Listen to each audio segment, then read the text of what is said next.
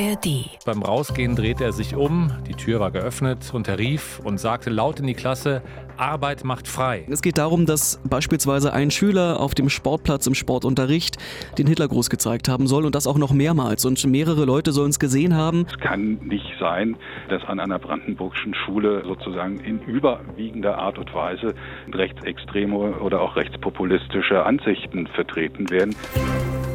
News Junkies. Verstehen, was uns bewegt. Ein Podcast von RBB24 Inforadio. Heute am Donnerstag, den 27. April mit Bruno Dietl und Henrike Möller. Wir gucken heute an eine Schule im Spreewald in Burg in Südbrandenburg. Burg ist keine 20 Kilometer von Cottbus entfernt. Etwa 500 Schülerinnen und Schüler sind dort. Und diese Oberschule hat offensichtlich ein massives Problem mit rechtsextremen Schülern. Woher wir das wissen? Zwei Lehrer haben einen Brandbrief geschrieben, den auch der RBB bekommen hat. Und in diesem Brandbrief heißt es wortwörtlich, wir wenden uns an die Öffentlichkeit, da wir in unserem Arbeitsalltag als Schulpersonal an einer Schule im Spree-Neiße-Kreis täglich mit Rechtsextremismus, Sexismus und Homophobie konfrontiert werden und nicht mehr länger den Mund halten wollen. Wir erleben eine Mauer des Schweigens und der fehlenden Unterstützung seitens Schulleitungen, Schulämter und Politik bei der Bekämpfung demokratiefeindlicher Strukturen. Strukturen, sowohl in der Schüler- und Elternschaft als auch bei den Kollegen. Die Lehrer wollen anonym bleiben. Den Namen und den Ort der Schule können wir inzwischen nennen. Was ist genau an der Schule passiert, wer hat womöglich auch aktiv weggeguckt, gibt es an anderen Schulen in Brandenburg ähnliche Vorfälle? Diese Fragen beantworten wir euch heute bei den News Junkies. Und nur so viel, als jemand, der in Brandenburg aufgewachsen ist, überrascht es mich nicht wirklich. Einer der ersten, der diesen Brandbrief der beiden Lehrer aus Burg gelesen hat, ist Sebastian Schiller. Er ist Reporter im RBB-Studio Cottbus. Er recherchiert oft zu den Themen Rechtsextremismus und Rechtspopulismus in der Region. Aber. Als ich den das erste Mal gelesen habe, da ist mir fast schon schlecht geworden, muss ich sagen. Es geht darum, dass beispielsweise ein Schüler auf dem Sportplatz im Sportunterricht den Hitlergruß gezeigt haben soll und das auch noch mehrmals. Und mehrere Leute sollen es gesehen haben, aber der zuständige Lehrer habe es später dann im Beisein der Schulleitung verneint. Er hat gesagt, nein, ist mir nicht aufgefallen, weiß ich nicht, was da los war. Einer der Lehrer, der diesen Brandbrief geschrieben hat, der hat sich inzwischen getraut, dem RBB ein Interview zu geben. Allerdings möchte er nicht erkannt werden. Deswegen haben wir seine Stimme nachgesprochen. Er erzählt noch eine Geschichte, die an der Schule in Burg passiert ist. Es war ein ganz normaler Unterrichtstag. Der Schüler wurde des Unterrichts verwiesen aufgrund von schlechtem Verhalten. Er hat andere Schüler beim Lernen gehindert. Daraufhin wurde er rausgeschickt aus dem Unterricht und beim Rausgehen drehte er sich um, die Tür war geöffnet und er rief und sagte laut in die Klasse, Arbeit macht frei. Daraufhin bin ich mit dem Schüler zur Schulleitung gegangen. Der Lehrer schreibt daraufhin eine Mail an die Schulleitung, will diesen Vorfall und den Schüler anzeigen und was passiert? Nichts. Die Schulleitung hat recht verhalten reagiert, beziehungsweise äh, gab es eigentlich gar keine Reaktion. Erst nachdem der Bericht vom RBB Online kam, hat die Schulleitung reagiert und den Fall zur Anzeige gebracht. Erst als Medien wie der RBB und auch andere Medien berichten, den Brandbrief veröffentlichen, greift die Schulleitung in Burg ein. Die Kriminalpolizei ermittelt übrigens inzwischen auch. Diese beiden Vorfälle allein, also ein Hitlergruß und ein Arbeit macht frei, die pff, machen ja schon wirklich sprachlos. Aber das ist nur die Spitze des Eisbergs, hat der Lehrer dem RBB gesagt. Diese beiden Vorfälle sind auch kürzlich erst passiert und das war für die beiden Lehrer auch dann der endgültige Tropfen auf den heißen Stein, sich an die Öffentlichkeit zu wenden. Nachdem eine Lehrkraft mit einem Schüler im Winter über rechte Vorfälle in Cottbus diskutiert hat, war abends in den Schnee auf dem Auto der Lehrkraft ein Hakenkreuz gemalt. Und auch sonst finden sich überall in der Schule rechtsextreme Codes und Zeichen, hat uns RBB-Reporter Sebastian Schiller erzählt. Das Schulmobiliar, wir haben mittlerweile auch Bilder davon bekommen, ist teilweise ja komplett überzogen mit Hakenkreuzen, mit ähm, der Zahl 88. Das ist ja so ein rechtsextremer Code, der für Heil Hitler steht, der achte Buchstabe im Alphabet.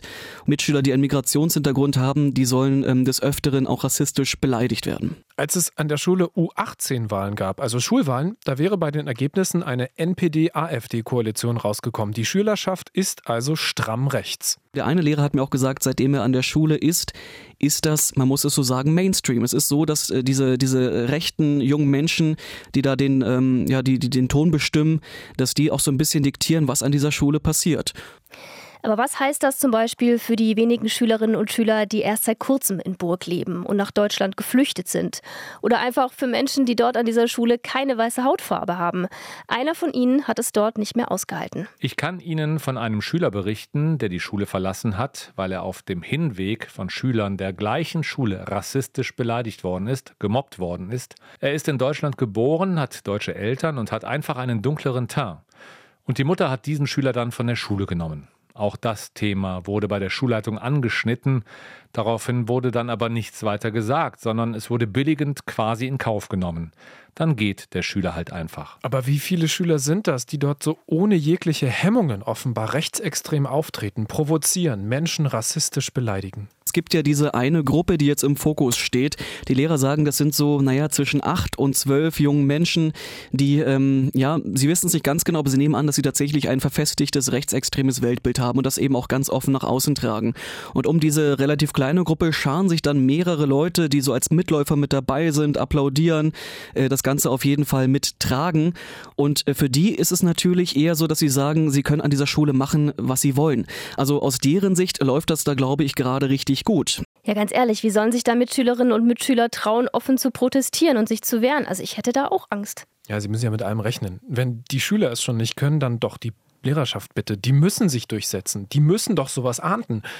Aber ist das passiert? Kaum, sagt der Lehrer aus Burg. Leider sind die Lehrkräfte in der Unterzahl, die sich klar äußern und die Mehrheit schweigt einfach und ich denke, dass das ein großes Problem ist. Ich denke, dass es zum Teil aus Angst ist. Ich denke, dass es darauf zurückzuführen ist, dass der Fokus von Lehrkräften nicht mehr oder nicht darauf liegt, demokratische Werte zu vermitteln. Was bedeutet das für die beiden Lehrer, die diese krassen Verhältnisse in Burg jetzt anonym öffentlich gemacht haben?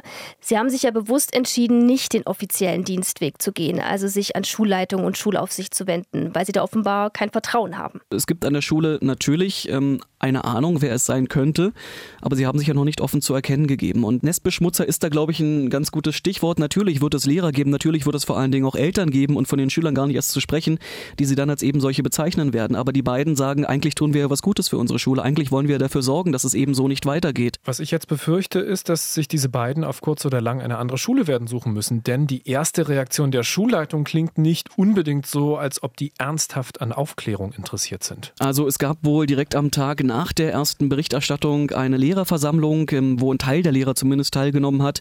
Und ähm, da waren wohl Lehrer dabei, die gesagt haben, was, das ist, das ist unsere Schule? Oh Gott, das habe ich nicht gedacht. Also es ist auf jeden Fall schon eine Diskussion an der Schule entstanden. Was jetzt noch sehr, sehr fragwürdig ist, ähm, finde ich zumindest, dass die Schulleitung gesagt hat, na ja, wir haben ja eh am 8. Mai eine Belegschaftsversammlung, da kommen wir alle mal zusammen, alle Lehrer, Schulleitung und da können wir drüber reden. Das heißt, da wird gesagt, jetzt haben wir ein Problem, jetzt brennt die Hütte, aber wir reden erst in gut zwei Wochen drüber. Es klingt so ein bisschen so, als ob die Schulleitung abwarten will, bis sich die Aufregung und die Medienberichterstattung gelegt hat und man dann einfach wieder zur Tagesordnung übergibt. Ja, allerdings sorgen die Vorfälle weit über Burg und den Spree-Neiße-Kreis hinaus für Aufregung. Der designierte Brandenburger Bildungsminister Steffen Freiberg von der SPD hat die Berichte schockierend genannt. Er hat ja gerade erst das Amt des Bildungsministers angetreten, nachdem seine Vorgängerin zurückgetreten ist. Kein leichter Start. Das Bildungsministerium Brandenburg sagt außerdem, wir wussten von nichts. Auch das zuständige Schulamt und die Koordinierungsstelle Tolerantes Brandenburg, das ist eine Einrichtung der Landesregierung, hatten nach eigenen Angaben keine Kenntnis von den Vorfällen an der Schule. Er sei zutiefst geschockt und entsetzt, hat der Leiter des Schulamts Uwe Mader gesagt. Diese Überraschtheit verwundert mich so ein wenig. Denn Rechtsextremismus, dass das ein Problem ist an Brandenburger Schulen, das ist tatsächlich bekannt. Wir beobachten es schon eine ganze Weile, dass wir gerade in Südbrandenburg massive Probleme haben an verschiedenen Schulen. Dass es immer wieder Schülerinnen und Schüler gibt, die hier sich rechtsextrem verhalten, wo Mobbing, Sexismus äh, immer wieder ein Thema ist und auch Ausländerfeindlichkeit immer ein Thema ist. Hier muss klar sein, wir brauchen hier eine Null-Toleranz-Politik. Das war Sebastian Walter, der Vorsitzende der Brandenburger Linksfraktion. Auch für die Brandenburger GEW, die Gewerkschaft Erziehung und Wissenschaft, ist das nichts Neues. Ihr Landesvorsitzender Günther Fuchs. Grundsätzlich gilt aber, dass wir in den vergangenen Jahren eine Zunahme solcher Vorkommnisse und Meldungen zu verzeichnen haben und das ist schon ein Stück besorgniserregend. Man muss schon zur Kenntnis nehmen, dass es solche Vorkommnisse, solche Diskussionen, die ja oftmals dann auch noch, noch gar nicht bis zur Anzeige führen, landesweit vorkommen. Und das ist vielleicht eine Häufung jetzt in der Wahrnehmung im Süden, aber man soll den Süden dafür nicht einschließlich in Haftung. Günter Fuchs von der GEW sagt aber auch, man kann Lehrkräfte oder die Schulen damit nicht alleine lassen. Alfred Roos stimmt dazu. Er leitet die RAA Brandenburg. Das sind regionale Arbeitsstellen im ganzen Land, die unter anderem Schulen in Sachen Demokratieförderung und Extremismus beraten. Da sind der Schule tatsächlich Grenzen gesetzt. Also man darf jetzt auch nicht das gesamte Rechtsextremismusproblem, das wir besonders äh, in der südlichen Region Brandenburgs haben, das darf man nicht der Schule aufbürden. Damit ist Schule überfordert. Deshalb muss Schule auch gucken, inwiefern sie weitere äh, Akteure mit ins Boot nimmt. Das muss allerdings die Schule auch tun. Also eben sowas wie Thementage veranstalten zu Themen wie Rassismus oder Vielfalt, Beraterteams in die Schulen einladen und so weiter. Und da kommen wir dann aber zum nächsten Problem, sagt unser RBB-Kollege Sebastian Schiller. Es wurden Gelder gestrichen für Leute, die in Schulen gehen und mit den Jugendlichen sprechen und sie über Rechtsextremismus aufklären, für Präventionsprogramme. Da hat man Gelder eingestellt und hat die Leute dann natürlich auch so ein bisschen ja, vor, die, vor das Problem gestellt, dass sie dann eben diese, diese Kurse nicht mehr machen können, mit den, mit den Jugendlichen nicht mehr reden können. Und dann muss man sich am Ende eben auch nicht wundern, wenn dann andere dafür in die Bresche springen und ähm, ja, diese Jugendlichen auf ihre Seite ziehen. Lehrkräfte können diese Lücke, die der Wegfall von Präventionsprojekten hinterlassen hat, nicht komplett alleine füllen. Das ist ziemlich klar. Ich finde, man muss an dieser Stelle auch mal auf die generelle Situation von Lehrkräften hinweisen. Es herrscht Lehrermangel. Viele Lehrer sind sowieso mega ausgelastet und dann noch zu erwarten, dass sie zusätzlich zu ihrem Lehrstoff dann auch noch demokratische Werte unterrichten, Präventionsarbeit leisten in Sachen Rassismus, Diskriminierung, Sexismus und so weiter. Das ist ziemlich viel verlangt. Und sorry, dass die eigenen Kinder keine Nazis werden, das ist ja nicht die Schuld der Lehrer. Das ist vor allem Aufgabe der Eltern. Es sei denn, sie sind selbst stramm rechts und haben damit vielleicht gar kein Problem.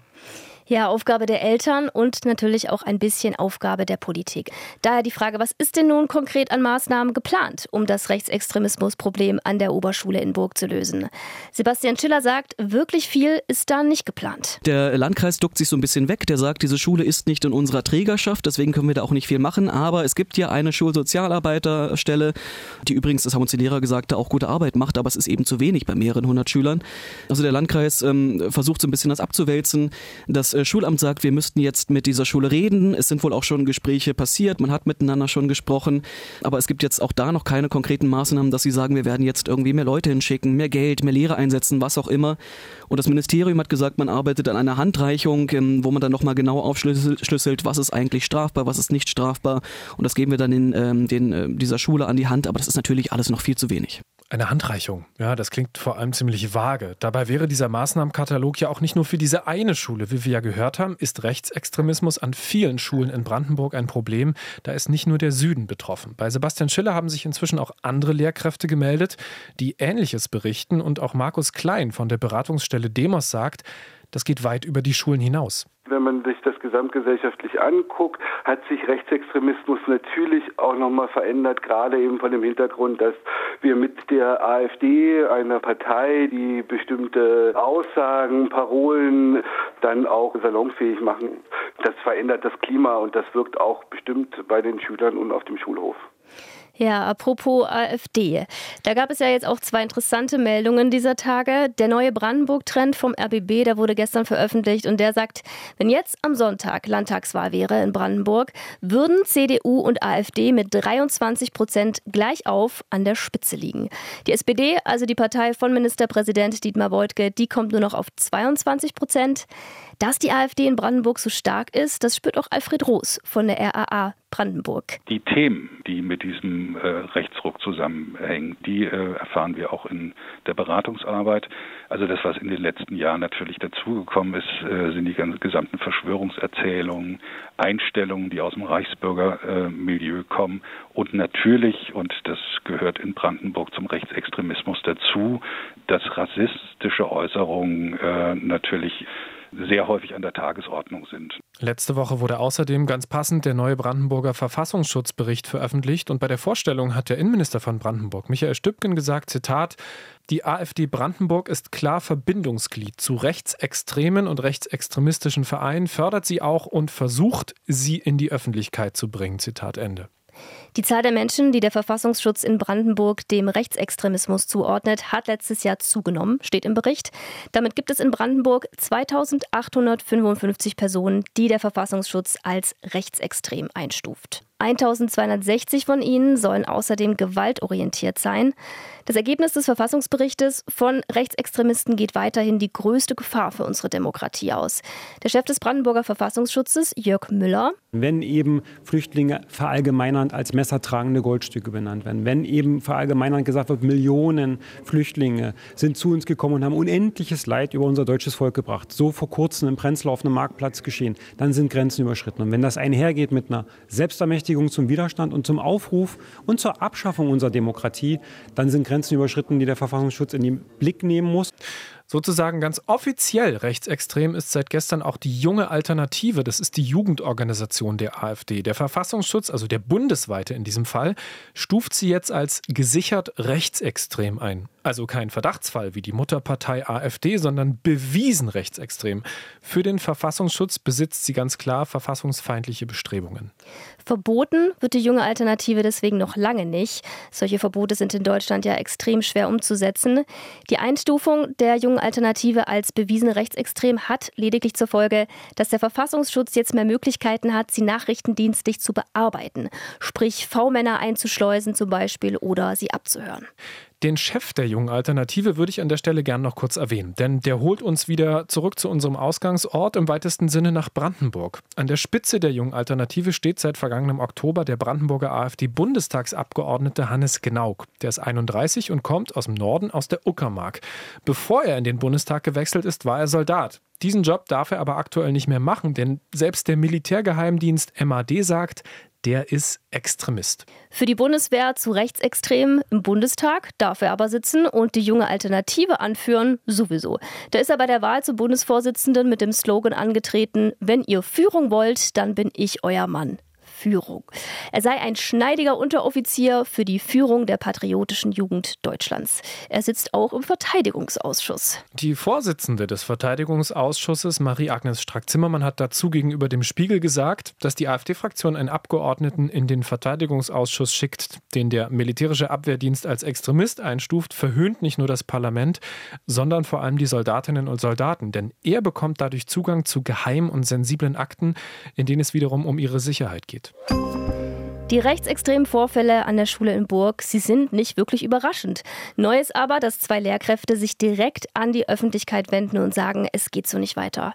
Und wir haben ja auch von Sebastian Schiller gehört, wahrscheinlich war das nur der Anfang. Weitere Lehrkräfte haben sich bei ihm gemeldet, wie groß das Rechtsextremismusproblem an Brandenburger Schulen wirklich ist. Ja, die Geschichte ist noch lange nicht zu Ende erzählt, befürchte ich. Und es bleibt zu hoffen, dass die Brandenburger Politik da auch noch aktiver wird, als das bisher den Anschein erweckt. Der designierte Bildungsminister Steffen Freiberg hat dem RBB gesagt, Schule muss ein Ort bleiben, wo sich Schüler und Lehrkräfte gleichermaßen sicher fühlen und gemeinsam lernen können. Für politischen Extremismus und Gewalt ist hier kein Platz. Denn, sagt Alfred Roos von der RAA in Brandenburg, wir wissen, dass Kinder sozusagen in den frühen Jahren nicht rassistisch eingestellt sind, weil sie das gar nicht kennen, sondern dass sie das erst lernen, was Rassismus ist. Und das sind Punkte, wo die Bildung allgemein und die Erziehung allgemein herausgefordert ist. Ja, dem ist nichts hinzuzufügen. Das waren die News Junkies. Abonniert uns, wenn ihr uns gerne mögt. In der ARD Audiothek. Bis morgen. News Junkies. Verstehen, was uns bewegt. Ein Podcast von RBB24 Inforadio. Wir lieben das Warum.